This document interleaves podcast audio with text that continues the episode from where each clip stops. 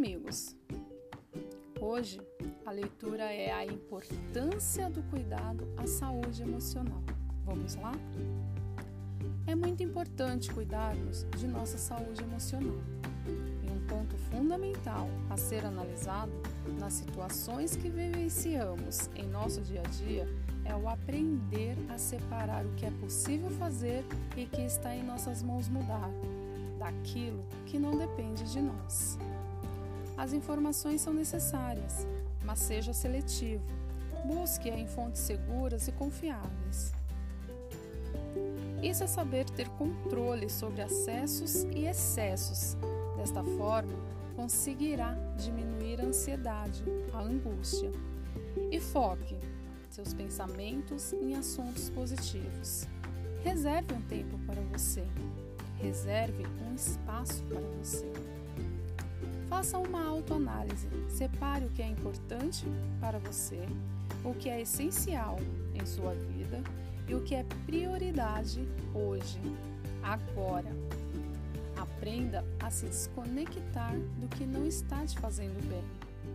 Saiba que meditar, respirar auxiliam diretamente no controle das emoções. Pratique-os pelo menos alguns segundos em seu dia. Dia é todo seu. Seja o gestor de seu tempo. Reserve pelo menos um segundo dele para você. Essa é a melhor prática do bem. A prática do bem deve começar por você, para você. Se está difícil, busque ajuda profissional. Busque ajuda. Tente. Comece.